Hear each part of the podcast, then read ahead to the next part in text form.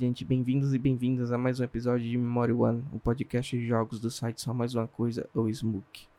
Eu sou o Thiago, estou ao lado de Bruno Costa e Will Franklin para falar sobre aquele que é considerado um dos maiores RPGs de todos os tempos e que ganhará um remake mês que vem. Trata-se de Final Fantasy VII, um jogo desenvolvido e publicado pela Squaresoft para o PlayStation 1 em 1997. Quer saber mais sobre nossa relação com o jogo? O que achamos da história dos personagens e o que esperar do futuro remake?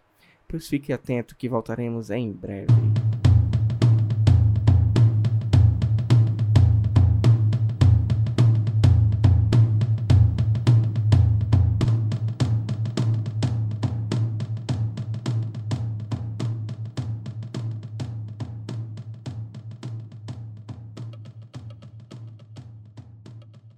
Finalmente chegamos ao episódio 7 do Memory One, um podcast de jogos do site Smook. E nada melhor do que chegar no episódio 7 falando sobre Final Fantasy VII. Né? Ah, garoto. Apropriado. Apropriado. É, inclusive, fiquei muito feliz que casou assim, né? Não foi uma coisa planejada, foi uma coisa né, que surgiu e acabou casando muito bem. E vamos falar aí sobre Final Fantasy VII.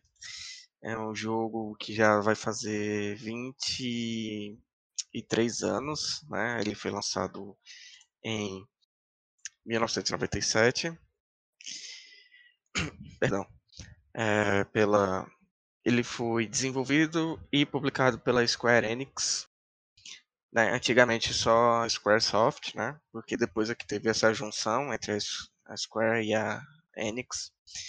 E ele foi lançado no dia 31 de janeiro de 97 no Japão e chegou na América do Norte em 7 de setembro e na Europa em 14 de novembro do mesmo ano, né? E trata-se de um jogo exclusivo de PlayStation 1, pelo menos nesse primeiro ano, né, de vida. Ele depois chegou em outras plataformas, né? Chegou no PC e depois ganhou o mundo aí, foi para diversos outros locais, né? Foi é, ele teve um port pro PlayStation 3, depois teve um port pro PlayStation 4 e ele também recebeu versões para PSP, versões, é, se eu não me engano, vai sair para Nintendo Switch também. Então ele é um jogo bastante é, popular, né? Tão popular e o post que... PC, né? O PC é, é, sim, é bem antigo até, assim. Ao contrário de, de outros jogos, outros Final Fantasy, o post Final Fantasy VII original ele é relativamente antigo. Tanto é que ele meio que foi reformulado eventualmente quando foi para Steam e tudo mais. Mas o post de PC é bem antigo. Exatamente, ele saiu um ano depois da versão do PlayStation 1, em 98. E, e tá na Steam até hoje, né? Tem a versão do Steam e tal. É uma versão. Ela não é remasterizada, assim, nem, nem, nem nada. Ela é uma versão ainda 4x3, né? Uma versão bem. que emula bastante a, a, aquela aquele período, né? E ele foi um jogo assim muito popular, talvez tenha sido o Final Fantasy mais popular até então. É, ele vendeu aproximadamente né, é, 9,8 milhões de unidades, segundo a própria empresa, né, a Square. E o maior é, número de vendas aconteceu justamente no PlayStation 1. E depois teve mais vendas para o PC, enfim, todos os outros, todas as outras plataformas que saiu, né? E isso não é à toa, né? Ele foi um jogo revolucionário até certo ponto. É... E, enfim, ele tem um, um papel fundamental na, na, cultura dos RPGs japoneses, assim. Né? Final Fantasy era uma franquia conhecida, muito, eu acredito, dentro do Japão. E eu acho que o Final Fantasy VII ele foi meio que responsável por levar esse nome ao redor do mundo, né? E, enfim. Aí eu queria que vocês falassem um pouco aí o que, é que vocês acham sobre é, essa cultura do, dos jogos de RPG eletrônico e, e, antes, talvez, assim, a gente pode pensar um paralelo antes e talvez depois de Final Fantasy VII? Cara, cara, é o seguinte, Final Fantasy VII tem muito revolucionário por si só, independente de qualquer coisa assim. Gente olhar em questão de história do, de RPGs ou RPG mesmo para console ou PC. Porque além de ser o primeiro Final Fantasy poligonal em 3D, tipo, isso por si só ele carregou um, uma força muito grande, sabe? A transição do Super Nintendo para o PlayStation trouxe muita gente pro apelo do 3D e o Final Fantasy VII pegou muito disso, sabe? Tipo, por mais que muita gente considere o Final Fantasy VI o, o melhor da, da franquia, e realmente em termos de história, em termos de narrativa, para mim é o melhor também. Final Fantasy VII, por si só, pela questão estética, pela questão de técnica, o quanto é, ele é inovador comparado com todos os outros que vieram antes e depois. E em termos de Final Fantasy, a gente sabe que é o principal bastião de popularizar aqui no Ocidente. Tipo, a gente sabe que o Final Fantasy é da Square, a empresa japonesa, mas lá no Japão, tradicionalmente, o principal RPG japonês para consoles não é o Final Fantasy, é Dragon Quest, e é da Enix, e eventualmente as duas foram para a mesma empresa. E apesar de ser muito forte, Final Fantasy VII ele meio conseguiu juntar todo mundo, sabe? Colocou no, no Zeitgeist de todo mundo ficar na, na ansiedade de ver um RPG explorando todo esse potencial, sabe? Tipo, Dragon Quest nunca chegou do alcance do Ocidente como chegou no, como é de verdade no Japão. Isso a gente pode comparar até com, Final Fantasy, com Dragon Quest XI, que foi lançado recentemente. E não tem esse impacto, por mais que seja um excelente jogo e tudo mais.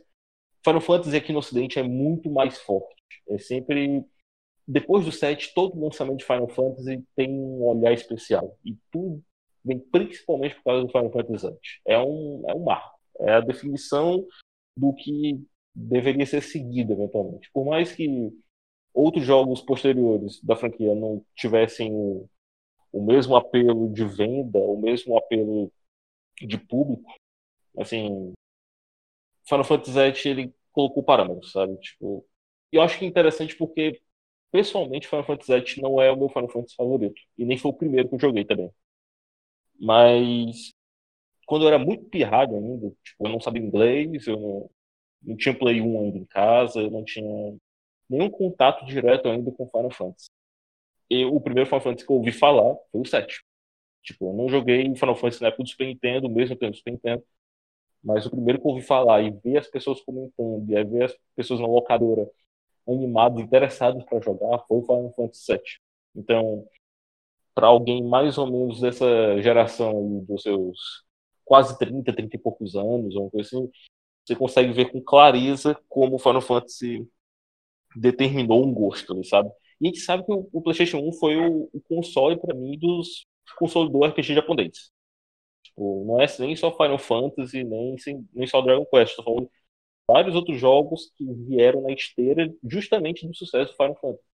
Tipo, fez tanto sucesso que você não teria um Legend of Dragon, assim, da vida, um Legaia. São jogos muito mais obscuros, mas que, pelo alcance que o PlayStation teve, obviamente, mas pelo sucesso que fez o Final Fantasy VII, muita gente ainda vê com muito carinho. Gente que e esses jogos não teriam nem de longe o, o, sucesso pela qualidade em si, apesar de serem bons jogos. Final Fantasy é que, que mostra como é que se faz, sabe? Por mais que pessoalmente eu veja que o, o 8 e principalmente o 9 aperfeiçoe muito mais isso, é ali que começa, sabe? Tipo, é, é, um, é um respeito que eu tenho muito grande no Final. Eu só fui zerar muito tarde, ultimamente. Tipo, fui zerar Final Fantasy VII eu já era geralmente eu tinha barba.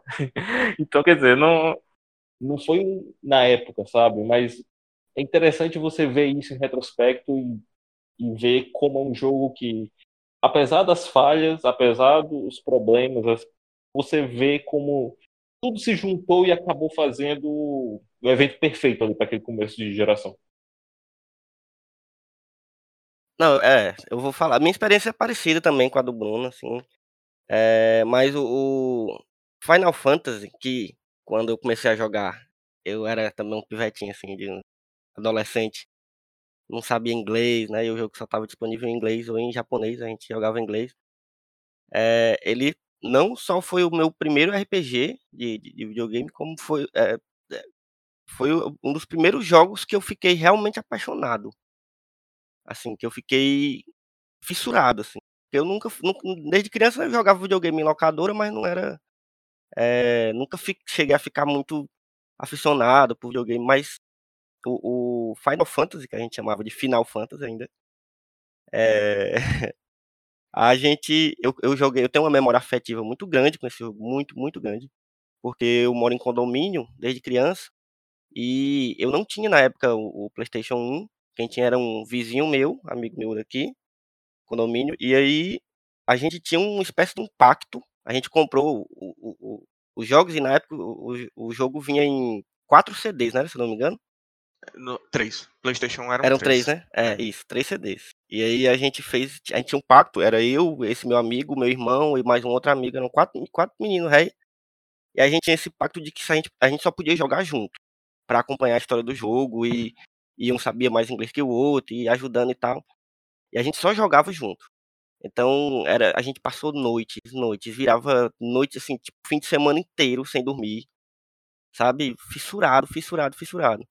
E a gente conseguiu finalizar assim depois de muito tempo. A gente jogou direto, conseguiu finalizar depois de meses o jogo. Mas foi um, um, um jogo que, claro, na época a gente não jogou no lançamento, né? Na época o lançamento foi. A gente deve ter jogado, sei lá, uns 5 anos depois do lançamento oficial do jogo. Mas eu, eu fiquei impressionado, assim, com gráficos, com, com, com a qualidade, assim, do, do jogo. Mas o que mais me impressionou, por mais que eu ainda não, não, não acompanhar 100% a história porque não sabia tanto inglês ainda. O que mais me impressionou foi a complexidade e a grandiosidade da, da história do jogo, sabe? E aí eu nunca tinha jogado nenhum outro RPG, eu não, eu não tinha noção de que aquilo era possível dentro de um jogo, sabe? Eu, não, eu, eu fiquei muito impressionado na época com a quantidade de, de, de subquests e de, de, de detalhes que a história trazia, assim, e que a gente, a gente, a gente demorava muito também a jogar porque a gente, fica, a gente queria saber da história com detalhes. Então a gente jogava com um dicionário de inglês do lado, né? Porque não, não tinha smartphone com internet pra gente ficar pesquisando, a gente jogava com um dicionário de inglês do lado, pesquisando para saber entender a história direitinho. E a gente demorou meses e meses, talvez quase um ano para terminar o jogo inteiro. E aí depois é que eu fui descobrir outros RPGs, aí eu joguei o, o 8, joguei depois voltei, joguei o 6. É, joguei um, um, RPG, não sei se vocês conhecem, que eu gosto muito, até hoje acho muito bonitinho, que é o Breath of Fire. Eu joguei o 4, que é, que é da, da Capcom, né?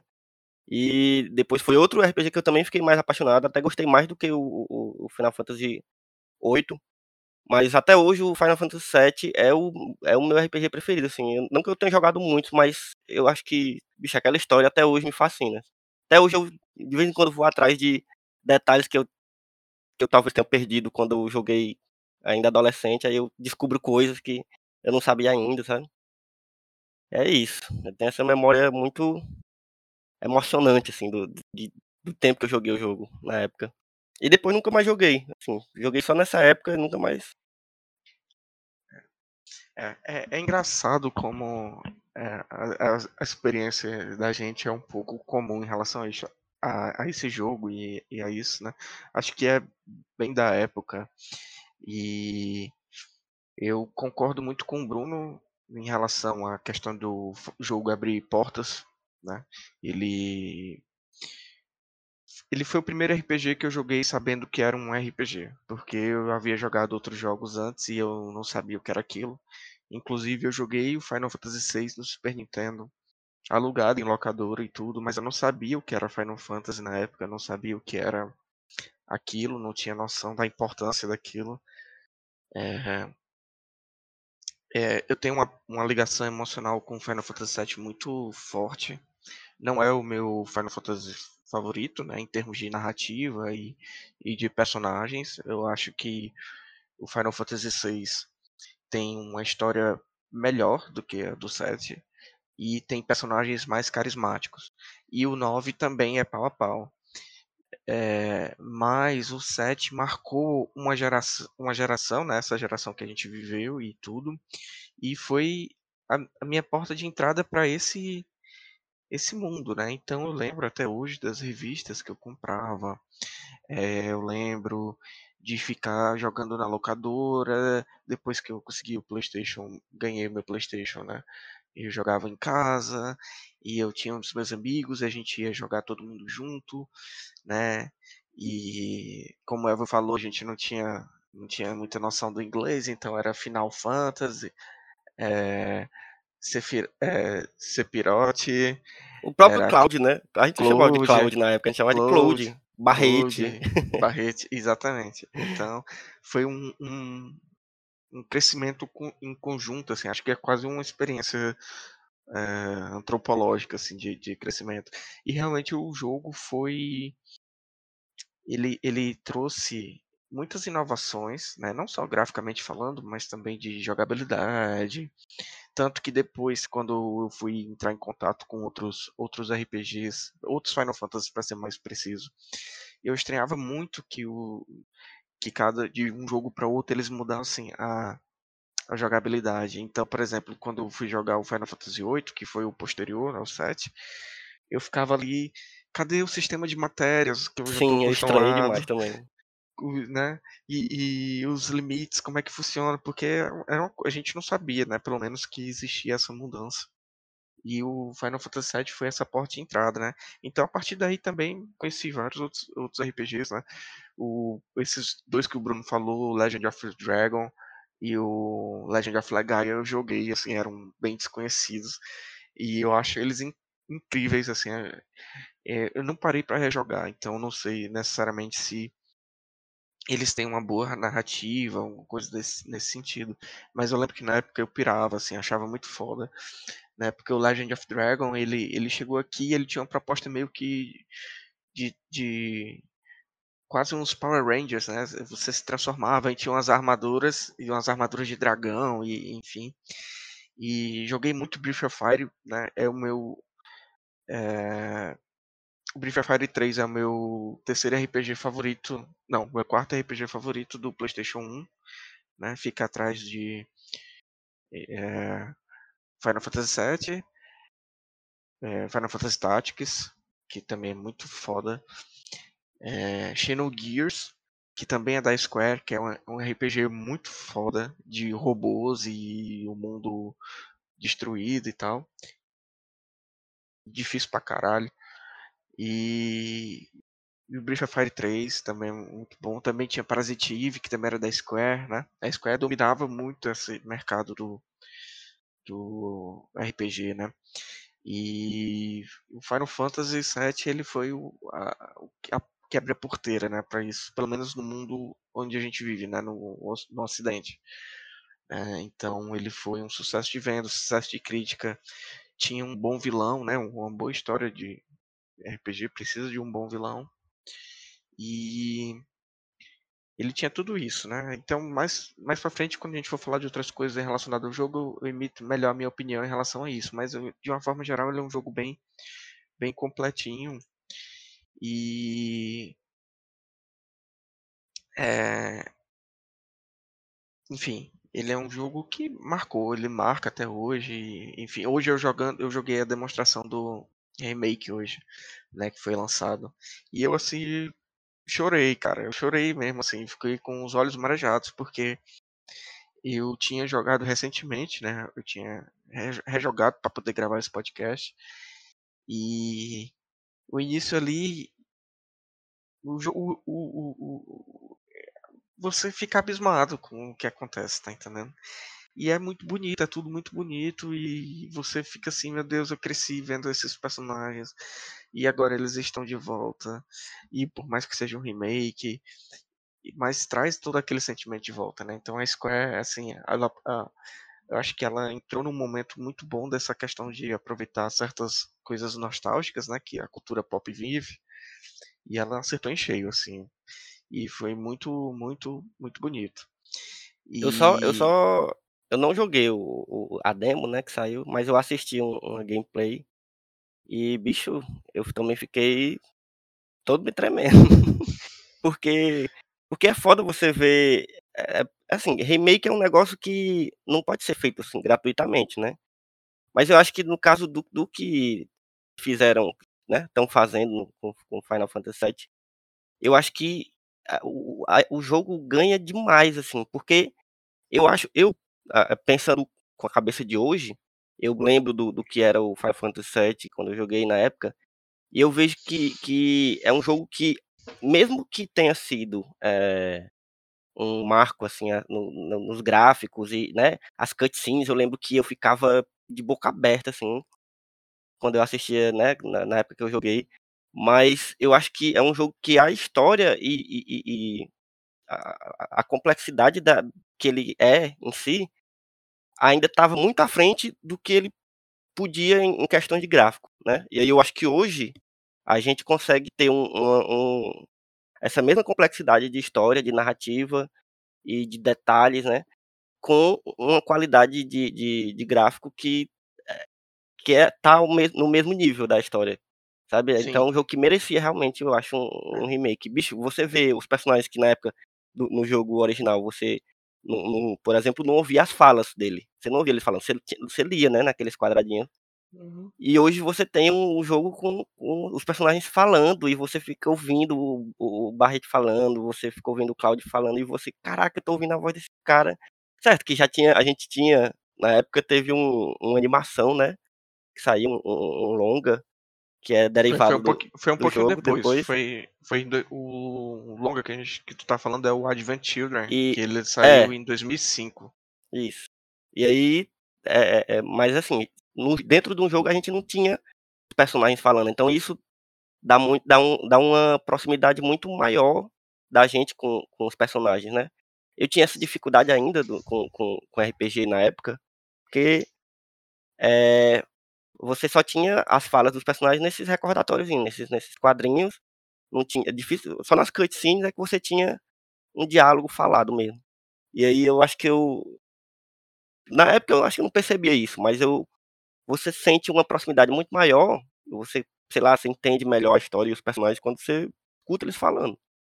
Enfim, mas eu fiquei realmente também muito emocionado quando eu assisti a demo.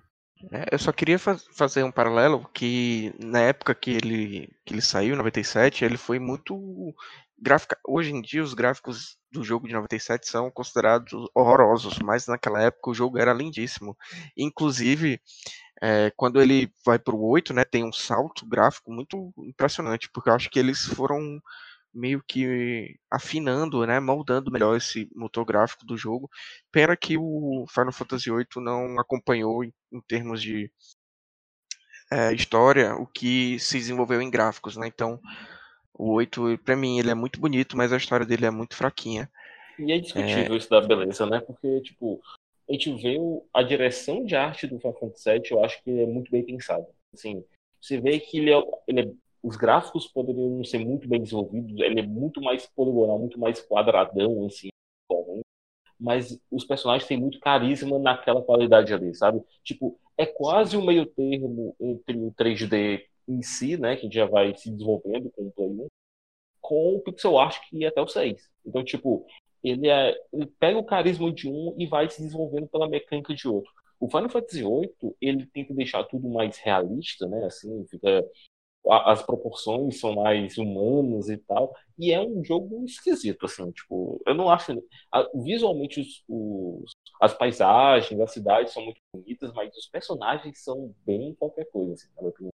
E então, tipo, é muito pela questão do como o set se pensou, tipo, como é que a gente vai desenrolar ainda no começo do console, fazer um RPG tão é, grandioso, tão, tipo, a gente quer fazer muita coisa, as, as cutscenes são muito, assim, exageradas quase, porque realmente parecia que estava tirando sangue de pedra lá, de, de, tão bonito que era, no final das contas.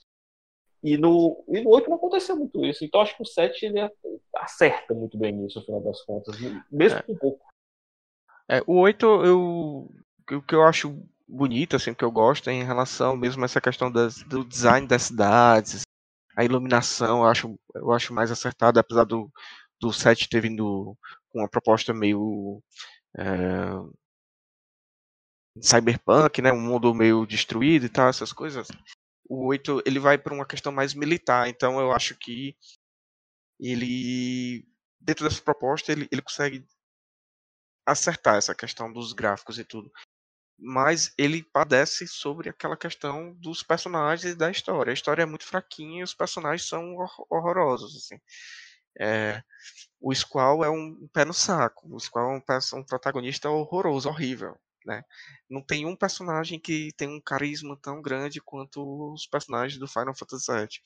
Então eles, eles é, pegaram e concentraram em dois personagens toda uma história, né? Todos os outros personagens são coadjuvantes no Final Fantasy VIII e mesmo assim a história desenvolvida não é uma história muito boa, diferente do 7, né? É, que ele, ele traz consigo um pouco do que foi o Final Fantasy VI, né? que o Final Fantasy VI ele tinha uma, uma liberdade de personagens maior. Então, cada personagem do Final Fantasy VI, pelo menos os principais, tinha uma história e tinha uma importância dentro do enredo, né, da narrativa. O, inclusive, né, muita gente não, não consegue distinguir quem é a protagonista do Final Fantasy VI, porque por mais que a Terra seja vista como um protagonista, tem muita gente que considera a Celes como protagonista do jogo. Então ele é um jogo que tem personagens muito carismáticos. O Final Fantasy VII ele surfa nessa onda. Ele tem é, muitos personagens carismáticos. O Barret, Barret, Barret, enfim, ele é um personagem muito carismático. A Tifa é uma personagem muito carismática. A Iris é uma personagem muito carismática. O Red 13... Até os mais coadjuvantes, assim, eu acho que você consegue simpatizar com eles. eu, eu lembro que eu gostava muito do, do Cid, que, foi, que ele aparece só depois, assim, no, no jogo, né? Que é o piloto. Sim, é, sim. Ele, mas mesmo assim, mesmo assim, ele aparecendo depois, ele tem uma importância dentro Isso, da história, porque exatamente. ele que, que dá o. que constrói a nave, que constrói a, o avião, tudo isso. Então cada um tem um background que contribui para a história. Né? O, pra mim, o personagem que, que mais é mais apagadinho e tal do jogo é o Cloud, né? Porque ele, ele para mim ele é um personagem que só ele só reage às coisas que acontecem a ele, né? Ele não é um personagem com uma personalidade muito muito própria, assim. Pelo menos a impressão que, que dá o jogo é essa, né?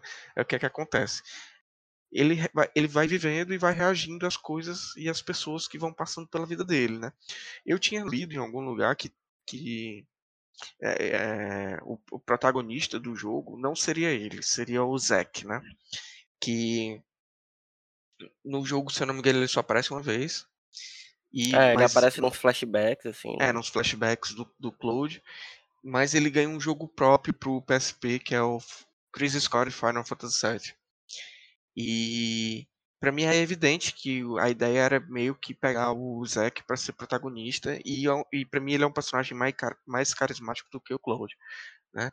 Mas eles optaram por isso e tá lá, o Cloud reage, né? Então ele reage e ele, ele é movido pelo sentimento de culpa, né? Porque ele não, né, no, no decorrer do jogo, né, vão acontecendo coisas e ele não consegue evitar que as coisas aconteçam, né? Então, por exemplo, no, no primeiros, nos primeiros flashbacks dele, né, agora já entrando dentro do, da história do jogo, né, nos primeiros flashbacks dele, aparece ele não conseguindo salvar a cidade dele do, do, do Sephiroth, né? Depois, ele não consegue salvar o amigo dele, que era o Zack, morre também.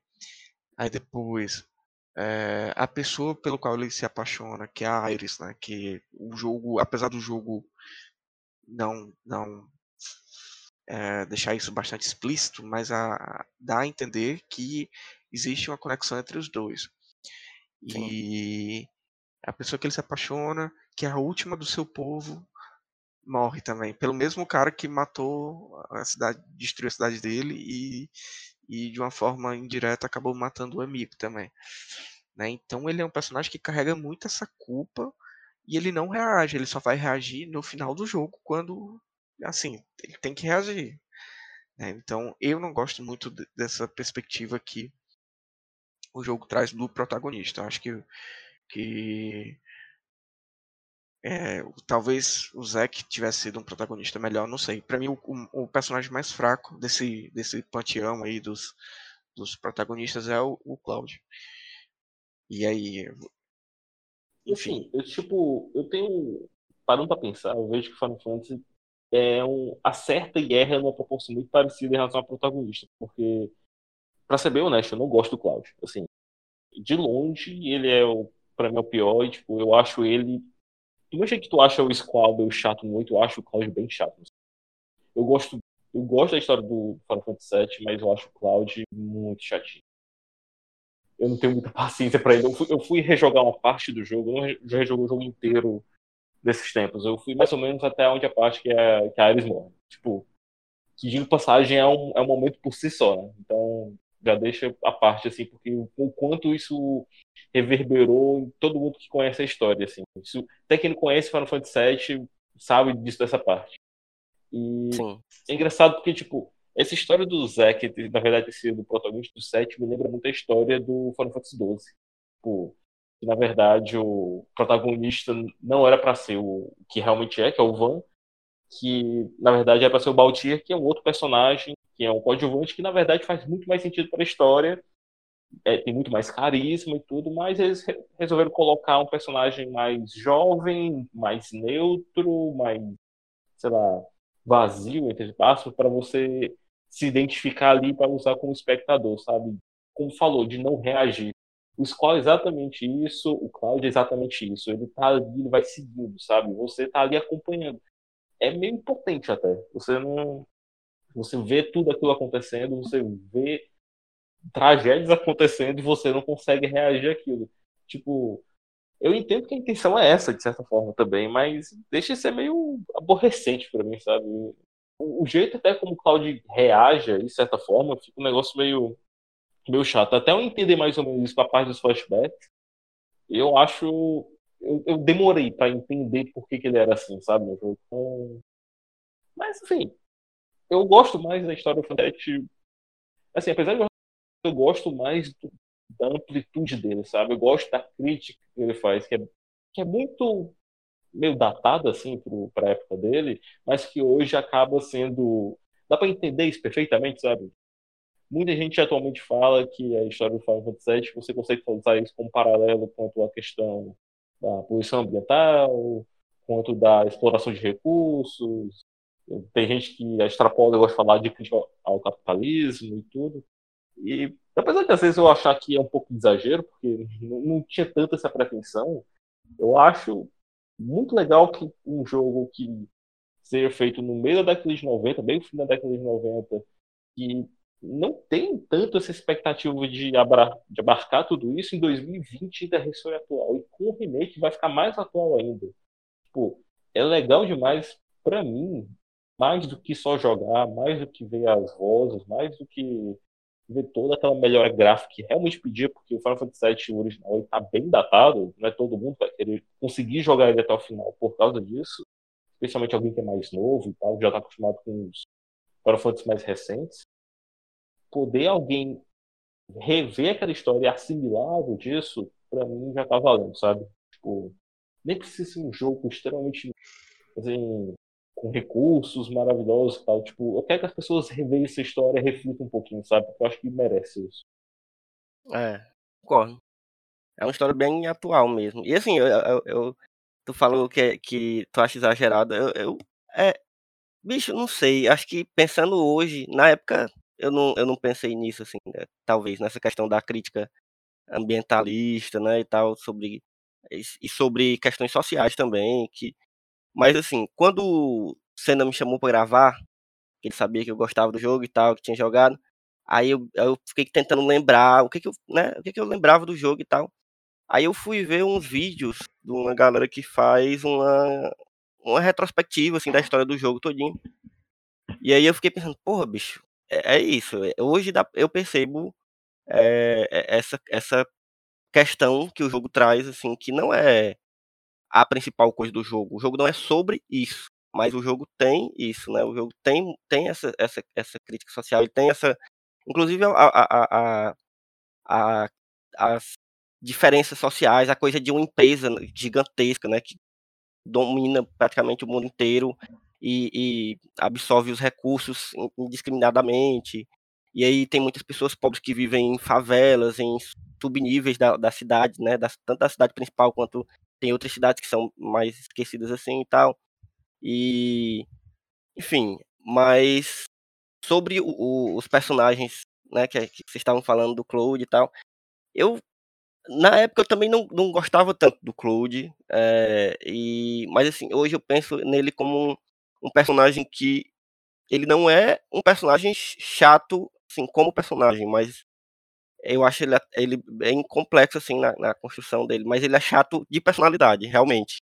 E aí eu acho que talvez, ou não, ele tenha sido feito para ser mesmo esse, esse cara meio birrento, teimoso, é, é, é, porque ele e aí, também assistindo esse, esse vídeo de, de retrospectiva da história do jogo, é, eu fui percebendo coisas que na época eu não tinha percebido, coisas sobre o. Né, porque no jogo, tem, é, o jogo, bicho, é muito detalhado, né? Assim, de, de, de, de história e de, de. Ele vai mostrando flashbacks. É, e aí você tem que montar a coisa que você vê lá no fim do jogo com coisa que você viu no começo. E eu acho essa perspectiva também do jogo começar em um momento do Cloud em que muita coisa antes aconteceu, e aí você só vai descobrindo conforme você vai jogando o jogo. É, bicho, eu acho isso incrível, assim. Na época que eu joguei, eu, eu gostava do jogo, mas eu não percebia, sabe? Adolescente, né? Você só quer jogar o jogo e pronto. E... Mas vendo a história hoje, assistindo esse vídeo de retrospectiva, eu fico percebendo como é, é uma narrativa complexa e, e tão bem construída, assim. E aí a coisa de colocar até os personagens coadjuvantes como essenciais dentro da, dessa narrativa, até os personagens, eu, eu tava lembrando aqui, um personagem que eu quase nem lembrava, que é o que é, o, que é um, um gatinho que fica em cima daquele robô, daquele bicho grande, aquele robô, né? Que é o. Como é o nome é dele, Cat, meu Deus? Cat Sith. É. Bicho, ele, é, ele faz parte, assim, da narrativa da história, como ele é um traidor, que tá, ele é um espião, né? Que, que tá espionando o, o grupo lá pra Shinra e depois ele se arrepende. Aí tem toda uma história de que ele salva não sei quem depois. Enfim, até os personagens mais coadjuvantes eles têm uma, uma função bem delimitada dentro da narrativa. E, bicho, a gente não pode falar de Final Fantasy, é porque todo mundo lembra sempre do Cloud e tal, e ele visualmente é legal também, tem isso, o personagem, mas o vilão do jogo é inacreditavelmente massa. Assim, não tem como você não ficar você, tipo, fica, caraca, o Sephiroth, você ficava com medo. Não sei se vocês eram assim também, mas a gente que jogava aqui no condomínio, a gente ficava morrendo de medo na hora que o bicho aparecia. Ficava, caralho, o bicho Sephiroth. E a gente entendendo a história dele, assim, aos poucos, e como ele é sinistro, assim, o passado dele, como ele foi criado e tal. Enfim, eu acho ele um vilão, um dos melhores vilões, assim, de, de todos os jogos que eu já joguei na vida. É, quando, ele, quando ele aparecia e começava a tocar a o tema dele, bicho, né? O tema dele é de lascar. Eu tava ouvindo hoje, assim, até. E eu ficando arrepiado só de ouvir, bicho. É, eu, eu gosto dele, eu acho ele um bom vilão. Talvez. É, eu não sei se ele é o. Acho que ele é mais. Ele é pau pau com mais icônico, pelo menos, né? Assim, é, é, assim, ele, o Kefka, ele, assim, tem o, que eu acho que o Kefka é mais foda, porque eu acho ele. Ele é um. Ele é mais o, eu gosto mais do Kefka, eu sei. Mas o, o Sephiroth é muito bom. Ele é muito icônico, sabe? Eu acho que ele ficou mais icônico. E aí a gente falou do Advent Children. O pessoal que acompanhou o filme na época. Nossa, o pessoal pirou porque, tipo, era a estética que, encarnada do Sephiroth que a gente acompanhou no jogo, sabe? Aquele negócio meio edgy, assim, um negócio meio ah, aquela coisa assim, desprezível, assim, no final das contas, mas no final das contas você sabe que o cara é foda. É tipo, é um, é um negócio que pegou, assim, é um negócio que, especialmente se você é adolescente, ou então você tá vendo ali para primeiras vezes, é um negócio que te impacta muito no final das contas, sabe? Então, eu acho que do Sephiroth pra frente, tem poucos vilões, assim, tão icônicos de RPG japonês, assim, no final das contas, assim, não, não são tantos assim que você consegue lembrar e dizer, porra, aquilo ali é, é realmente você lembra para bem ou para mal você lembra no final das contas. E olha que eu gosto muito de outros Final Fantasy, mas eu acho que, eu acho que o Sephiroth dali para frente é com, com um parâmetro de tipo você deixar como ficar lembrado assim. Mas acho que Kefka é melhor, desculpa. Só que é. eu, acho eu, eu gosto muito do Kefka também porque ele é, como personagem, ele conseguiu é, concluir o plano dele, né? Ele destruiu literalmente o mundo. Então ele não ficou naquele negócio de é, ah, vou destruir, isso aqui e é impedido. Ele destrói, as pessoas vão lá e vão meio que se vingar do que aconteceu. Então eu também prefiro o Kefka. É, mas assim, é, iconicamente, em termos de personalidade e de venda, assim, personagem vendível, o, o Sephiroth é infinitamente mais carismático. E, enfim, tudo isso. Então ele é um vilão bem icônico. O tema dele também é muito muito marcante, né? Então acho que, a, acho que a, a, música do jogo é a música do jogo é uma, uma obra de arte à parte, assim. É. É. Aí eu fico só pensando, só antes da gente começar a falar um pouco dos outros aspectos, o quanto, assim, eu sempre vou comparar com Final Fantasy VIII, desculpa, porque ele vai vir depois do 7 e você tem um nível muito alto. Aí quando você tem um vilão como o, Seph o Sephiroth, né, no Final Fantasy VII, e você vai pra Ultimécia, né, no Final Fantasy VIII, cara, ela é, é tão... A ulti... Não, a Ultimécia é foda porque a Ultimécia, é até, sei lá, três quartos do jogo, você nem entende que a Ultimate é realmente a vilã do jogo. Sabe? Tipo, na metade do jogo ela nem apareceu. Então é muito triste, sabe? Você vê a desenvolvimento não existe. O, o Sephiroth, você vê a desde o começo do jogo, você vê que tem aquela ameaça que tá ali. Você, você vê a progressão dele subindo e galgando e você vendo as desgraças que ele vai cometendo ao redor do jogo e você não fica desesperado. Enquanto o Ultimate no, no 8 é só. O Ultimate é como se fosse uma obrigação, né?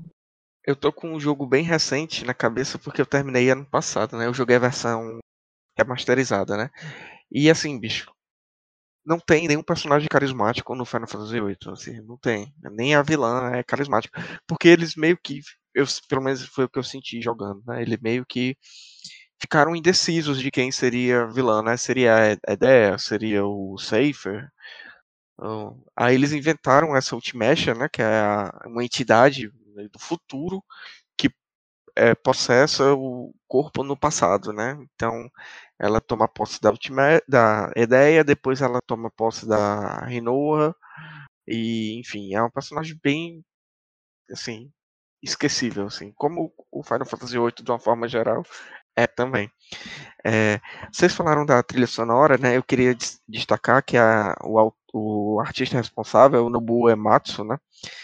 Que ele é responsável por criar a trilha sonora de basicamente todos os Final Fantasy. Eu acho que o único que ele não criou foi do 15. Eu acho que no 13, eu acho que boa parte não está envolvido, não. Assim, do 13 em diante, eu acho que ele já não está mais envolvido. Acho que até o.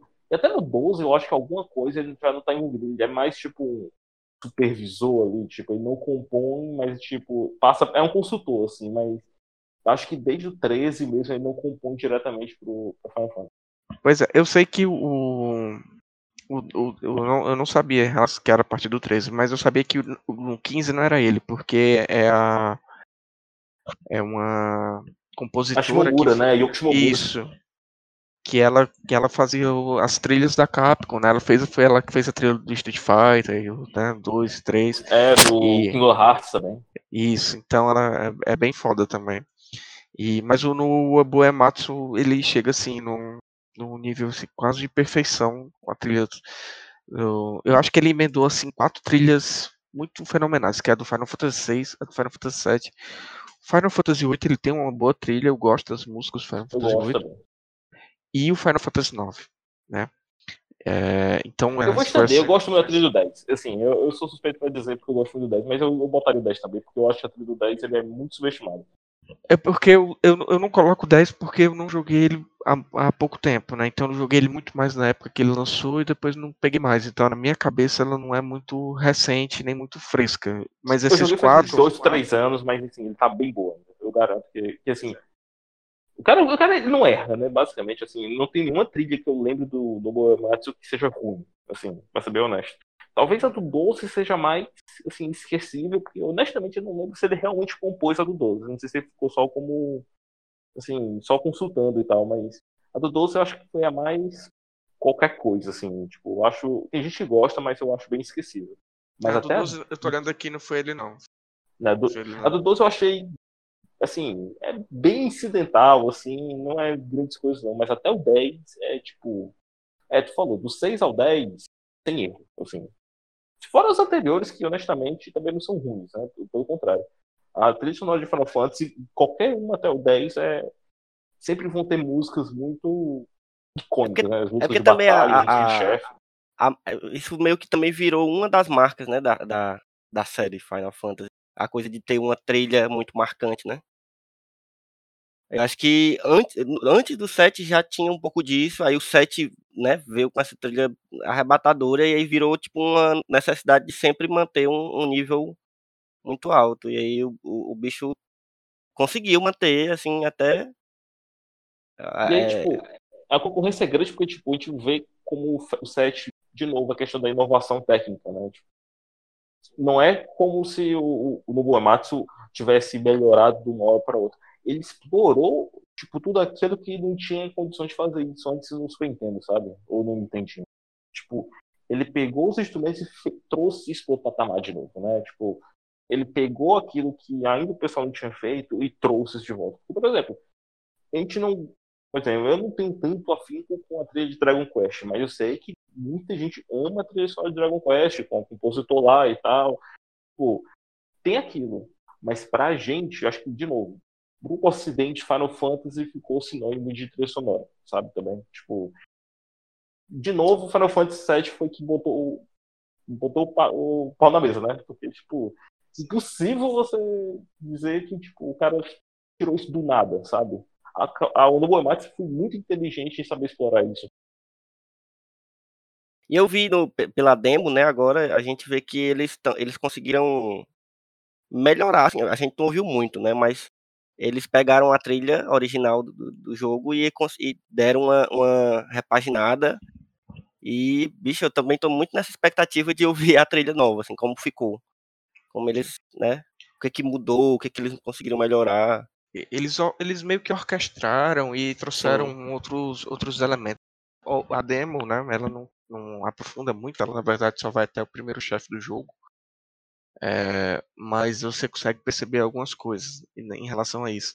E eu só queria é, fazer uma justiça histórica aqui, que no Final Fantasy VI, ele- o cartucho do Super Nintendo ele era altamente limitado, né? Mas o no, Nobuo Ematsu ele conseguiu colocar uma peça de ópera dentro do, jogo do Super Nintendo.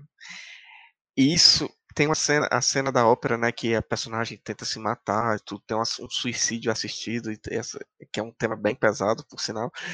É, é dentro de uma, de uma peça de ópera e tal.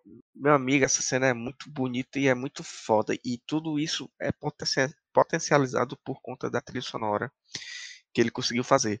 E é muito mais essa questão mesmo desse avanço tecnológico, né? Mesmo como o Bruno falou, né? O Final Fantasy é, o 7, se eu não me engano, ele ainda não usava é, arquivo, era um, era um formato anterior ao MP3.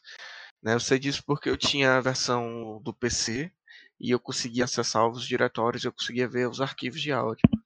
né? Era tipo uma versão anterior, né? E a partir daí foram a tecnologia da música digital, né? Que é nesse caso dos jogos, ela foi evoluindo muito. Então hoje em dia nem se compara. Você pode botar um, uma orquestra inteira dentro de um jogo que ele não vai pesar, assim. né? Não tem, não tem limite. A mídia não tem, principalmente na mídia digital, é, que você não precisa mais um, comprar um jogo físico, né? você baixa. Então isso aí é infinito. Então é só essa justiça aí pro que ele fez no Final Fantasy VI que é uma obra de arte. É, e voltando um pouco né, para a narrativa do jogo, vocês falaram sobre a história ser atual ou não e tudo. E eu quando eu comecei a jogar, né, rejoguei, eu tinha rejogado em 2017 e joguei de novo agora para esse podcast. E a, essas primeiras leitura e a, e a mais óbvia, né, assim, que é, é bem escancarado isso, é, são para as questões ambientais, né? E da questão da exploração do, do, do matéria-prima e, enfim, tudo isso. E você não tem como não fazer um paralelo com o nosso nosso mundo de hoje, assim, principalmente nessa questão da exploração, dessa negação dos direitos e, e enfim, de, de tudo isso, né? Então, por exemplo, quando tem a cena lá que o, o, o primeiro reator quem destrói é o, o Cloud, né, e o Barret, né, na- naquela primeira missão. a segunda missão não são eles que destroem o reator, porque eles não conseguem chegar nem no reator. Quem destrói o reator é o próprio presidente da Shinra, que destruiu para poder culpar os a Avalanche, né? Que é um grupo ecoterrorista, né? Eles se pro proclamam como um grupo eco ecoterrorista para a salvação do planeta. Então, e eu, e eu só consegui lembrar da, da questão do, da notícia que eu tinha lido do governador do Rio de Janeiro, né? Do Crivella lá, que tá nem aí pra galera que tá sendo soterrado e tudo isso, inescrupuloso e tudo, todas essas questões. Então é impossível não não fazer essa, essa associação. E eu acho que e, talvez isso não tenha sido pensado, né? talvez tenha sido só um plot para a história, mas você não tem como dissociar. Você tem, você, como é uma obra de arte, né? Um jogo é uma obra de arte, você relaciona com as questões, é, sejam da época ou sejam atuais, né? principalmente porque o jogo remake provavelmente vai aprofundar essas questões. Né? Eu acredito que vai aprofundar. Né? Então acho que o, o enredo do jogo é muito poderoso nesse sentido. Eu acho que, eu acho que no, no remake, talvez a, as mudanças no, no enredo em si não sejam tão bruscas. O que a gente sabe, que a gente já viu também no, na demo e tal, é que as mudanças mais, mais bruscas são na jogabilidade, assim, né? Porque o, o, o, o modo de, de, de, batalha é totalmente diferente, né? E aí eu fiquei curioso como é que isso ia se dar. E aí vendo a demo, parece que vai funcionar bem, assim, não é um negócio que vai ser muito complicado, é, mas também não vai ser a mesma coisa de antes, né? Porque não dava para ser mais, assim. Ah, é? Mas assim, tipo, tipo o antigo, acho que acho que não, mais é como... tipo assim, você tem uma liberdade maior, pode andar com o Hum. personagem, mas aí quando preencher a barrinha de, de tempo, né, Ah. ATB, você para, tem tipo um, um bullet time, assim, do Matrix. Tu para e você Entendi. toma a sua ação e, e faz. É, mas antes da gente entrar nessa jogabilidade, vamos falar um pouco da jogabilidade, né, do, do jogo de 97, original. que é esse, esse nosso tema aqui. O que é que vocês acham da jogabilidade? Vocês achavam complicada? Vocês pegavam... Mãe, eu confesso, eu confesso que eu só fui entender, eu assim, eu sabia o básico das, das matérias, eu sabia que você tinha que equipar nos equipamentos tudo, mas eu confesso que eu só fui aprender a fazer os combos, né, de matérias quando eu joguei na versão 2017, né? Que você pode fazer umas coisas meio absurdas assim, de deixar o jogo muito apelão, assim, em termos de personagem, você pode fazer muitas combinações, é, e botar ataques elementais, tudo isso. Então, eu achei que era é um, um- uma- gameplay simples na época, mas que ela podia ser muito bem explorada e que eu pelo menos não explorava na época, não sei vocês. Eu também não fazia, não. Assim, quando joguei pelas primeiras vezes, o sistema de matéria, eu achava ok, assim, eu, obviamente, eu usava a mecânica para ajudar a prosseguir no jogo, no final das contas. Tipo, quando eu fui jogar de uma maneira mais ou menos séria, mas sem importar muito, assim, com a jogabilidade, eu tava, meu foco era a história. Então, tipo, o, qual é o jeito mais simples que eu tenho de, de ponto A a ponto B? Até fazer isso, no final das contas. Quando eu fui jogar na última vez, faz uns dois ou três anos, na versão de 2017 também. E aí eu comecei a pensar de verdade né, no sistema de matérias. E, como falou, é um sistema simples, mas funciona muito bem. Ele não é, como é que se diz, intimidador, como é o sistema de draw, por exemplo, no Final Fantasy VIII, por exemplo. Tipo, e ao mesmo tempo ele tem, carrega um certo grau de complexidade, com a questão dos combos e tudo, um grau de profundidade que não tinha no Final Fantasy VI pra mim. Então, isso é, assim, é suspeito eu falar esse tipo de coisa, porque, de novo, quando você joga isso quando você é criança, ou você tá no começo adolescente, você tem uma mentalidade, quando você vai jogar depois, você vai já pensando como é que você vai otimizar esse tipo de coisa. Quando eu fui jogar em 2017, eu tinha jogado vários Final Fantasy VII. Então, tipo, vários outros RPGs no geral, né? Então, tipo, você já tem uma noção de, tipo, ok, eu posso pensar em, na questão dos elementos, eu posso o- qual arma vai ser mais interessante para mim, qual como é que eu vou equipar tais slots, como é que, vai- como é que eu vou usar tais limites e tal. no final das contas, ele é simples, mas funciona. Assim, eu acho que como o sistema de combate num RPG, especialmente num RPG já mais antigo, ele não te trava, eu acho que isso já é um mérito, no final das contas. Especialmente se a gente for comparar com o RPG atualmente. Porque, de novo, vou comparar com o jogo mais recente do Final Fantasy, que é o Final Fantasy XV. Final Fantasy XV, eu não me dei de jeito nenhum com o sistema de batalha dele. Assim, eu achei realmente muito incômodo. Não, não deu para mim. Tipo, eu entendo que é um sistema que é muito mais ágil, que tem muito mais nuance, tem um certo grau de complexidade, mas assim, de novo, não deu para mim. Por algum motivo, não clicou. Eu, eu forcei a zerar o jogo apesar do sistema de batalha. Porque para mim não me agradou. Assim, deve ter gente que gosta e tal, porque gente são mais dinâmico, mas eu gosto de ser um RPG assim, eu Apesar do estilo de ATB não ser o meu favorito, mas é muito tradicional para Final Fantasy, então é legal que mantenha. Eu acho que você mantém uma acessibilidade, sabe? Você poder, tipo, se você der a opção de, tipo, você não precisa fazer uma grande correria. Se, se você quiser parar e pensar para desenvolver um estilo de batalha, eu acho que é muito mais legal. E, e tipo, quando eu fui o primeiro Final Fantasy que eu zerei foi o Final Fantasy X. Final Fantasy X, ele, pra mim, acho que o sistema de batalha mais. Tipo, é bem direto ao ponto, mas ele é 100% estratégico. Assim, ele não tem nada de dinâmico no final das contas. E é um pouco que eu vejo também no Final Fantasy VII.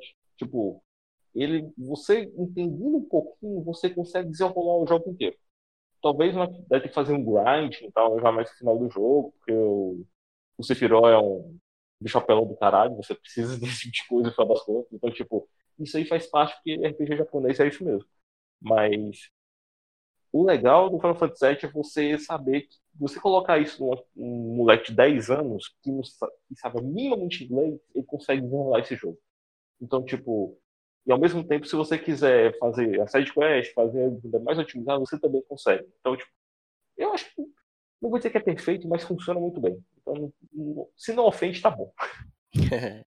É, eu lembro que, que é, quando a gente jogou aqui no condomínio, um monte de adolescente, tá no, algum dos meninos, por exemplo, o meu irmão era um que ele só queria saber do jogo avançando. Aí o que, que a gente fazia? Eu, eu não, eu já gostava muito da coisa de a gente poder parar o, o jogo e mexer na, na, nas matérias e fazer. E, claro, eh, no começo eu achei que eu não ia conseguir nunca, eu achava muito difícil. Só que o, é, é meio intuitivo, assim, você vai conseguir, você vai aprendendo e ele, né, você vai aprendendo conforme você vai jogando. Eu gostava, eu era, era a pessoa dos quatro meninos que jogavam, eu era a pessoa que mexia com isso, porque os outros meninos ficavam impacientes.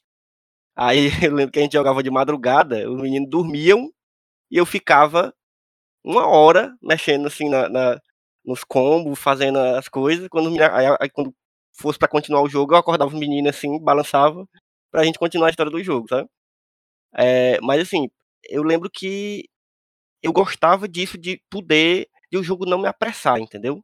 O jogo não me apressa. Assim, por mais que seja uma história muito complexa, o jogo permite que você pare, é, pense numa estratégia ali e, veja personagem por personagem, o que que fica melhor para cada um e, e, e, você depois prossiga o jogo normalmente. Eu gostava muito disso porque eu sou muito aperreado com o jogo. Por exemplo, jogo de tiro eu não jogo. eu não jogo porque é, é rapidez demais para mim. Eu gostava do, do, Final Fantasy porque podia ir no ritmo, no meu ritmo, né? Assim. É, eu, eu, eu gosto do sistema de matérias, né? Como eu falei antes, eu acho que eu também não entendia muito. Eu usava para avançar a história, acho que era meio que o consenso né, da gente na época, assim. E eu ficava sempre. Eu lembro que eu ficava muito maravilhado quando descobri alguma coisa nova em relação ao jogo. Por exemplo, é, é, em relação a você conseguir as invocações, né? Os summons. Conseguir, ah, era legal demais. Era, as animações dos summons eram muito boas. E naquela época eu eu, eu, confesso que eu jogava às vezes com a revista, né? Eu tinha revista e jogava com a revista. E ele ensinava a fazer aquele lance dos, dos chocobos, né? De você ter que cruzar os chocobos. Ah, não, o eu chocobo. também, a gente também usou revista pra isso, porque sem condições. sem condições o você ir chocobo na. na- dourado e tal, aí você É. tinha que pegar a última, o último summon que ficava numa ilha escondida, que não aparecia nem no mapa, tinha essas, essas coisas assim. Mas eu acho que de uma forma geral, o, o sistema de matérias a- a- aliado junto com o sistema dos, dos limites, né? É, eles dão essa, essa dinâmica pro jogo, né? Então não fica, nunca vai ficar um jogo muito chato ou repetitivo repetitivo. porque É. você tem inúmeras matérias que você pode combinar de várias formas possíveis, né? Diferente dos outros Final Fantasies, por exemplo, quando você pega um Final Fantasy VI, né? Então é, tinha os personagens pré-determinados como se fossem classes, né? Então tinha o, monge, tinha o espadachim, tinha a feiticeira, enfim, tinha tudo isso. No Final Fantasy V, se eu não me engano, você podia escolher com os personagens a classe que eles iam ter e desenvolver as habilidades a partir disso. No Final Fantasy VII, isso foi deixado de lado, né? Porque ele avançou, ele deixou um pouco de lado essa questão da fantasia, apesar de ter muitas coisas fantasiosas, mas dessa fantasia medieval.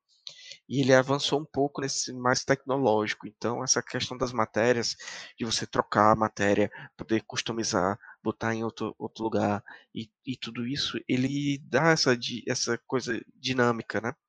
E os limites também. Cada personagem tinha o seu limite, e, e cada, cada vez que você usava era uma animação diferente, e tinha tudo isso. Então você ficava naquela ânsia, meu Deus, qual é o próximo limite? E, e, enfim.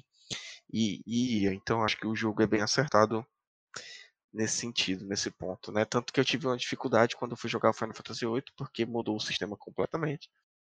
E foi para aquele sistema de draw que eu ah, gosto e detesto ao mesmo tempo, né? Ele, ele é bom no sentido de que ele facilita muito o jogo. Você- se você souber usar o sistema de draw no Final Fantasy VIII, você não- praticamente não tem nenhuma dificuldade, o jogo não impõe nenhuma dificuldade para você. E isso pode ser uma coisa positiva e negativa, né? Então você não perde, você não tem nenhum desafio. Propriamente dito, Final Fantasy VIII é um jogo fácil, né? Você não tem dificuldade.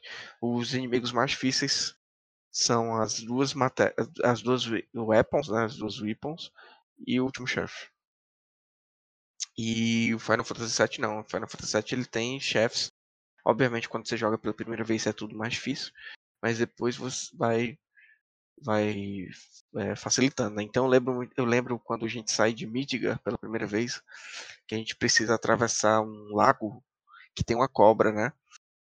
As- e essa cobra é dificílima, é praticamente impossível você vencer na altura do jogo. Né? Então, para mim, o, o Final Fantasy VII é um jogo mais balanceado nesse sentido. E eu queria que vocês falassem um pouco também dessa, de- dessa questão da dificuldade, como é que vocês lembram, porque tinha aquelas duas personagens que são as Weapons, né? Que são os, os monstros naturais da Terra, que tem a função de proteger ou destruir o planeta, enfim. Que se, se você levar ao pé da letra, elas são mais difíceis de matar do que o, o Sephiroth, né? O último chefe. E como é que vocês acham assim, da questão da dificuldade do jogo e enfim. Sabe, é estranho porque, tipo, na minha cabeça, até pelo eu não tive tantas dificuldades com Final Fantasy VII. Em alguns momentos, eu acho que eu tive mais dificuldade com um 7 que com 8, mas assim, é uma questão de como você interpreta o jogo, assim, de novo. Cada jogo pede uma coisa diferente de você. E eu acho que o 7 eu gosto porque, de novo, ele é direto ao ponto. Do mesmo jeito que o 8 precisa fazer um sistema de draw muito elaborado, o Final Fantasy XII tem um sistema de gambits que você, você não dominar isso, você não, não sai do jogo direito e tal. Final Fantasy VII não te pede tanto assim. Assim, salvo picos muito específicos, essas as weapons são. Eu admito que eu apanhei feito um condenado. De novo, essa aí, essa, isso eu precisei de, de revista, isso eu precisei de, de Game Facts na época que eu tive que ir atrás. Tipo, eu, eu enganchei foda. Mas em compensação, via de regra, o jogo, quando eu via que o jogo tava com o chefe muito além da minha capacidade, é porque é aquele momento que, tipo, ok, realmente minha party tá tá zoado, minhas matérias não estão do jeito que deveria ser e tal, tipo, ele não pede a fazer um grind muito absurdo via de regra.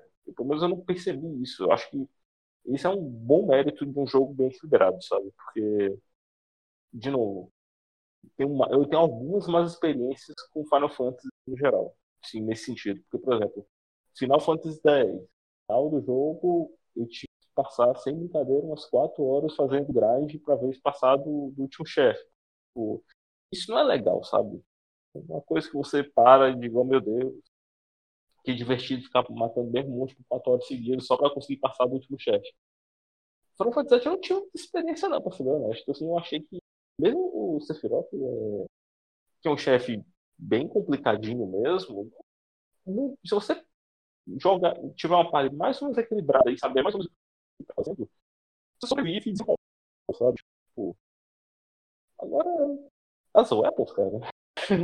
as weapons, tipo, eu, eu, eu, considero meio que um caso à parte, sabe? Porque eu, toda vez que eu olho para isso, não só no jogo, mas também, tipo, referências a, a Omega Weapon, a coisa do tipo, tipo, quando eu olho para isso eu penso, mas não, que desnecessário, sabe?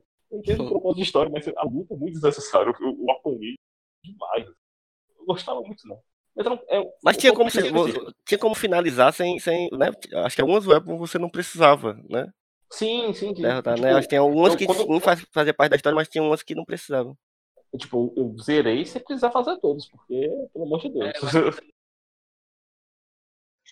É, eu, eu não sei qual era pior, se era da água ou do deserto. Porque a da água você tinha o tempo, né? Se você não pegasse, pegasse a matéria, você tinha 20 minutos pra matar ela. E a do deserto, que era mais filha da puta de todas, porque ela mandava tua party pra fora, né? Então, às vezes, ela é, deixava só um personagem. Aí era foda. Né? Tipo, eu entendo que isso é um pra quem gosta do desafio, que é composicionista e tal, tipo, que é um desafio além. Tipo, se tá lá, tá valendo. Tipo, eu acho legal que tem essa opção para as pessoas. Assim, a gente quer ser desafiado. Pra mim, se não tem um propósito de história e não tem. Se não dá prazer essa aquela batalha, isso tá só me frustrando, deixa pra lá. Eu quero é ir embora.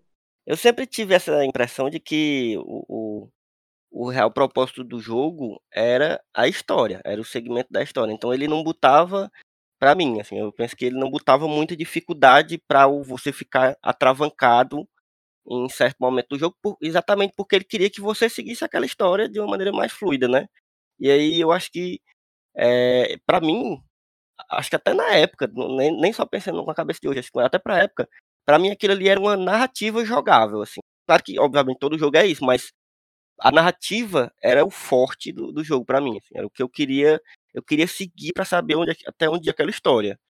As lutas, o que, eu, o que eu tinha que enfrentar, os desafios e tal, e os puzzles, era eram os obstáculos que iam ter no caminho, mas a história era o que eu, o que eu é, queria seguir. É tanto que eu, eu, lembro que até hoje é, tem a, vocês lembram que tem aquele parque, né? No, no, da hora você tem que ficar rodando dentro daquele parque gigantesco que tem, que é tipo uma árvore. E aí, é, para mim, aquela era a parte mais chata do jogo. Porque você demorava muito tendo que fazer uns joguinhos e tal, e aí eu ficava querendo que a história avançasse e eu não, sabe? Tinha que passar pelos joguinhos e tal, e perdia muito tempo ali. Então, até hoje eu, eu, eu lembro daquela parte do, do jogo, eu acho que você até volta depois, no, no, numa segunda vez dentro da história do jogo, você volta no parque, mas eu achava muito chato aquilo, bicho. Muito chato. Aí eu tenho essa memória de que. desse atraso que, que aquela parte tinha. Você, tem que voltar porque é lá onde você pega o último limite do Cloud. Ah, é verdade, é verdade. Mas eu adorava aquela parte, bicho. Eu, eu ficava assim, maravilhado, assim. Eu queria morar ali. É sério, eu achava muito divertido. E já vamos encaminhar aqui pro, pro final do cast, né? Acho que a gente já conversou muita coisa sobre Final Fantasy, lembrou que esse jogo é maravilhoso e tudo. Mas eu queria saber de vocês aqui, o que é que vocês esperam desse remake, né? Porque ele, a ideia do remake não vem de agora, na verdade. É, desde o PlayStation 3, acho que o primeiro trailer que eles fizeram foi em 2007, que era um trailer para testar a, a potência do PlayStation 3. Aí essa ideia foi deixando de lado, foram focando em outros jogos e tudo isso e tudo tal. E eles é, resolveram voltar agora com tudo e vão lançar o jogo, né? Eu tinha um amigo meu que ele dizia que é, no dia que a Square tivesse para falir, eles iam fazer o remake do Final Fantasy VII, né? Porque era tiro certeiro e iam ganhar muito dinheiro. Eu não sei se eles não sei se eles vão, estão perto de falir, mas eu acho que as, as vendas do Final Fantasy XV não foram tão boas assim. Né? Apesar de que o jogo já venha sendo desenvolvido há, há, há algum tempo, né? acho que tem pelo menos uns 7, 8 anos. É, mas eu quero saber de vocês, o que é que vocês acham da. O que é que vocês esperam, na verdade? Se vai ter alguma mudança na história, eu acredito que vá. E eu já comento o que é que eu acho que vai mudar. Para além da, da, da evolução do, do, da gameplay, né? Porque era evidente que eles não iam manter é, um RPG por turno em 2020 era inviável, assim, as pessoas não têm mais paciência, apesar de que eles permitem que você tenha uma experiência similar, né? Eu vou discordar só de leve, porque, tipo, eu acho que tem. Assim, eu acho que tem espaço para RPG de turnos. Eu acho que Dragon Quest 11, Persona 5 sabem explorar isso muito bem. Eu entendo que Final Fantasy quer, entre aspas, evoluir, sabe? Ele quer se manter atual e o Final Fantasy XV foi uma tentativa disso. O 14 com MMO tem uma outra pegada também, sentido, mas eu acho que tem espaço para manter em turno. Ainda bem que eles mantiveram, porque se não mantivessem, eu ia ficar bem chateado, porque é assim que eu quero jogar. Eu entendo que quer jogar de uma maneira mais ágil e tal, mas tipo, eu quero jogar em tudo. Assim, eu, eu vejo que, tipo, eu entendo que alguma coisa deve mudar na história. Eu honestamente não sei, e eu espero que, mas eu espero que mude no final das contas, porque eu acho que pegando a nossa experiência de remakes recentes, fizeram sucesso e tiveram uma boa repercussão, e eu tô olhando diretamente para Resident Evil 2 nessas horas, é legal você brincar com expectativa em relação à história. Eu acho que tem espaço para isso. Eu acho que um jogo de 2020 não precisa ter os mesmos clichês e as mesmas mesmos vícios de um jogo de 97. Então, eu não sei o que eu quero exatamente, mas eu sei o que eu não quero. Eu não quero um jogo que seja só um, o mesmo molde, o mesma só uma repaginada, assim, sabe? Eu quero ver coisas realmente novas. Eu não tenho problema com a mudança. Agora, em questão de jogabilidade, sem aprofundar muito, o fato deles terem respeito, trazer um, um, sistema que seja diferente, mas ao mesmo tempo deixar um, dar um aceno para quem realmente não tem é, paciência ou não tem saco de aprender um sistema muito elaborado para focar no turno mesmo, eu acho que a Square deu uma bola dentro, sabe? Tipo, porque aí eles vão ter uma margem de manobra para poder trabalhar melhor nos, nos próximos volumes, porque na, pra, eu entendo a decisão da Square de ter dividido o jogo em partes, né? Tipo, em episódios. Tipo, eles já falaram que essa versão vai ser focada só em mídia. Então, vai aí o, o, primeiro CD nessa história. Então, tipo, eu entendo que é um jeito de eles mantiverem alguma questão financeira, né? Não torrar tanta grana nessa história, eles vão aproveitar e vão conseguir se manter financeiramente para conseguir fazer os jogos seguintes mas eu admito que eu acho que isso é a principal coisa que me incomoda do, do remake. Porque eu realmente queria poder sentar e jogar até o final de uma vez só, sabe? Vai ser muito doloroso, sei lá, se eu pegar esse jogo no ano que vem, porque nesse ano já não tenho essa expectativa, de sentar e não poder jogar até o final. Isso vai me deixar muito ansioso e meio puto. Por mais que seja um jogo que tudo diga que vai ser foda. Então... Acho que, a não ser que eles, que uma das, das mudanças dentro da narrativa é, seja de eles conseguirem fechar muito bem direitinho esse primeiro arco, né? Que, que, porque no, no, no jogo original não era. Tinha um fechamento, mas você já podia seguir pro próximo e a, a história era muito contínua, né? Se eles conseguissem, talvez, fazer um fechamento como se o jogo fosse. Esse fosse um jogo, e aí o próximo vai ser a continuação, sabe? Talvez seja menos frustrante, mas realmente é, é, eu te entendo. Eu também acho que vai ser foda. É, é quando, quando, só voltando um pouquinho, é porque quando eu falei no que o, hoje em dia não tem mais espaço para um RPG de turnos, era mais no sentido comercial, assim, falando, né? Porque não vende talvez tanto, assim, eu tô pegando aqui os dados de Persona, né, que o Bruno falou, e ele vendeu, segundo a matéria que eu tô vendo aqui, que foi atualizada dia 3 de dezembro do ano passado, tinha vendido 3,2 milhões de unidades, o Persona 5, né? E o Final Fantasy XV tinha vendido 7,7 milhões de cópias. Né? Então eles é por isso nesse, mais nesse sentido de que é, as pessoas talvez prefiram mais isso. Eu também gosto muito de RPG por turno. É, eu acho que quando vai muito para ação, talvez ele fique um pouco descaracterizado. E em relação ao, ao, ao remake, eu posso adiantar, pelo menos pela demo que ele, o jogo dá três escolhas de gameplay para você jogar. Né? Eu joguei só a versão que é a recomendada, que é essa mais de ação com paradas para resolver coisas. Eu não testei a de turno ainda, então não sei como é que funciona. Mas eu acredito que vai haver mudanças na história sim. Essa questão de dividir por episódios é só para questão financeira, porque eles vão vender cada episódio o preço de jogo cheio e os fãs vão comprar. É, o fandom vai comprar. Então, se eles dividirem o jogo em cinco partes e cobrarem 250 reais cada um, todo mundo vai comprar. Todo mundo assim que tiver as condições e, se dispor a isso, né? Nem todo mundo vai ter, mas de uma forma geral eles estão fazendo isso para maximizar o lucro em cima dos dos fãs, né? E por isso que eu acho que vai ser essa divisão. E eu acho que essa primeira parte ser focado só em mídia, para mim é faz total sentido nesse sentido de dividir por episódios.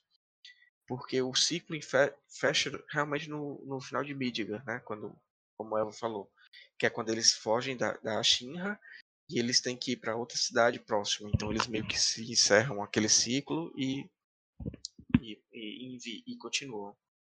É, e eu, acho que vai ter mudanças na história sim. Eu acho que vai ter mudanças do tipo bem pesadas, no sentido de que eu acho que eles não vão matar eles de novo. Ou se eles matarem, eles vão trazer ela de volta de alguma forma. Porque eu acredito que, na verdade, eles já tinham essa ideia de trazer ela original de 97 e por algum motivo essa ideia não foi levada adiante. Então eu acho que eles vão reaproveitar isso e trazer. Porque Não, porque se for se for para, se for para passar a perspectiva de ser só um remake e mudar a questão só de jogabilidade de gráficos e a história permanecer a mesma, é, talvez não tenha um atrativo tão grande assim, para os fãs, né? nesse sentido, aqueles que buscam uma história nova ou então revisitar a história. É um pouco como, como o Resident Evil 2 que o Bruno falou. É, ele é um remake, mas ele é um remake que atualiza o jogo, mas ele não aprofunda certas questões. Tanto que existem muitos canais de Resident Evil que eu sigo que eles acham o Resident Evil 2 lindo, mas que ele é, não aprofunda questões da história, ou então deixa a história passar. Eu acho que vai acontecer mais ou menos o contrário no Final Fantasy. Eles vão pegar a história e vão modificar para trazer uma personagem querida de volta, ou então, não sei. Mas eu acredito que vai ter alguma coisa de diferente, grande, assim, dentro da narrativa. É, não, eu, eu, eu concordo que deva realmente ter uma mudança grande. Mas, é, não sei, se essa da Ares talvez seja um, um tiro no pé, talvez. Porque, não sei, eu acho que a narrativa dela é muito bonita. E até o fim dela, e, e, a coisa dela, depois que ela morre, e no fim do jogo tem, uma, tem uma, um sentido a morte dela e tal. Eu acho que é uma mudança que pode não ser tão boa, mas que vai ter, deve ter uma grande mudança dentro da narrativa, Deve ter mesmo. E eu acho que é, é bem-vinda, como tu disse.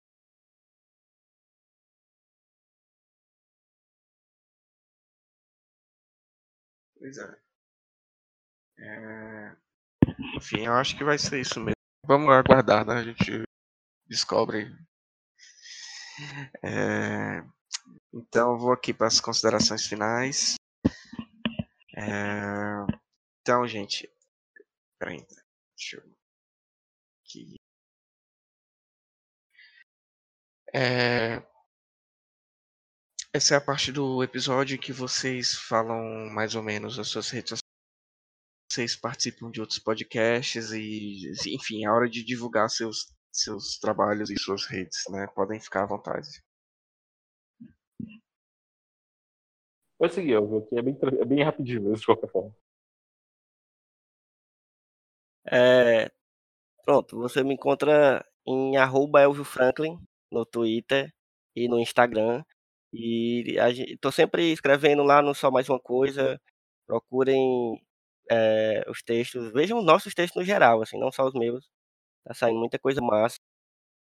Inclusive sobre games, que a gente tá tendo uma produção massa aí, comentada pelo, pelo Senna. E, e escutem também o Só Mais Um Plano Sequência. O Senna tá sempre lá, que é o nosso podcast de conversa sobre cinema, lá do site. Então, vão lá, vejam os filmes e vão conversar com a gente sobre os filmes. Aqui, para quem quiser falar besteira comigo, me ver reclamando de, de tudo que tem na internet, é só entrar no Twitter, é Bruno com zero no final, barra Bruno mesmo, normal. E eu já participei do, do podcast sobre a Game Award, junto com, com a Tatiana e com, com o Thiago Henrique, então, tipo, ficou bem legal.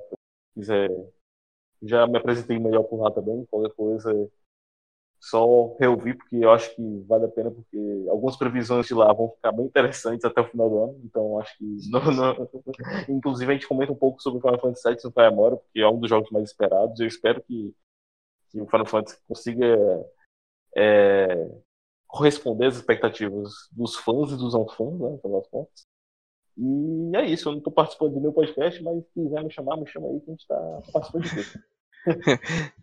é, vai dar certo. E eu acho que a gente devia no final do ano tira teima em relação às previsões do, Game Awards para ver se a gente acerta ou não. Rapaz, vai ser longe. E, enfim, gente, muito obrigado. Só falando, eu sou o Thiago Henrique e o meu Twitter é realthcena e no Instagram sou Cena em Cena. E como o Elvio falou, também participo de vez em quando no Só Mais Um Plano de Sequência, que é um podcast sobre análise de filmes do site Só Mais Uma Coisa, que também é o mesmo site que abriga este podcast chamado Memory One. E é isso aí, gente. Obrigado e até a próxima.